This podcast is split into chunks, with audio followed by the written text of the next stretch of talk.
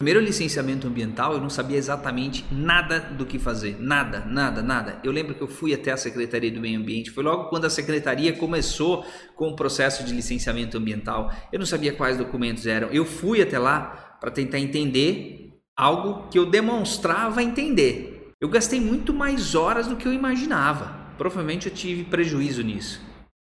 Mas foi o suficiente para fazer o primeiro, para eu entender que eu, dá para fazer. Dá para continuar, dá para aprender e continuar, entendeu?